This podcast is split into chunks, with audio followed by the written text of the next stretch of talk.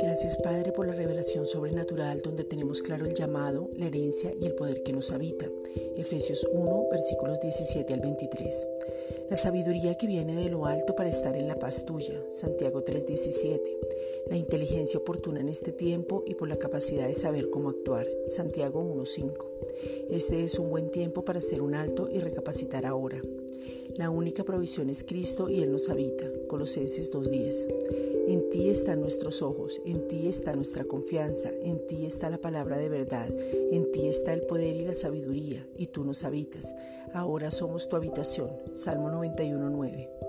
El Espíritu del Señor está sobre nosotros y nos ha ungido, o sea, nos ha capacitado para dar buenas nuevas a los pobres. Lucas 4, versículos 18 al 19.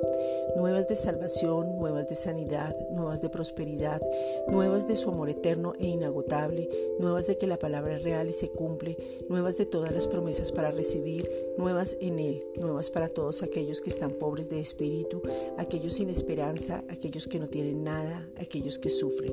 Juan 3:16. Padre, te damos gracias porque hemos sido ungidos, o sea, capacitados por medio del Espíritu Santo para sanar a los quebrantados de corazón, que son aquellos que dicen que no es real, que no es verdad, que Dios no existe, que su corazón está roto, aquellos no creyentes que necesitan vida. Juan 10:10.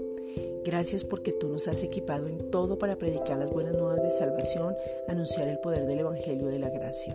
Romanos 1:16. Gracias Padre.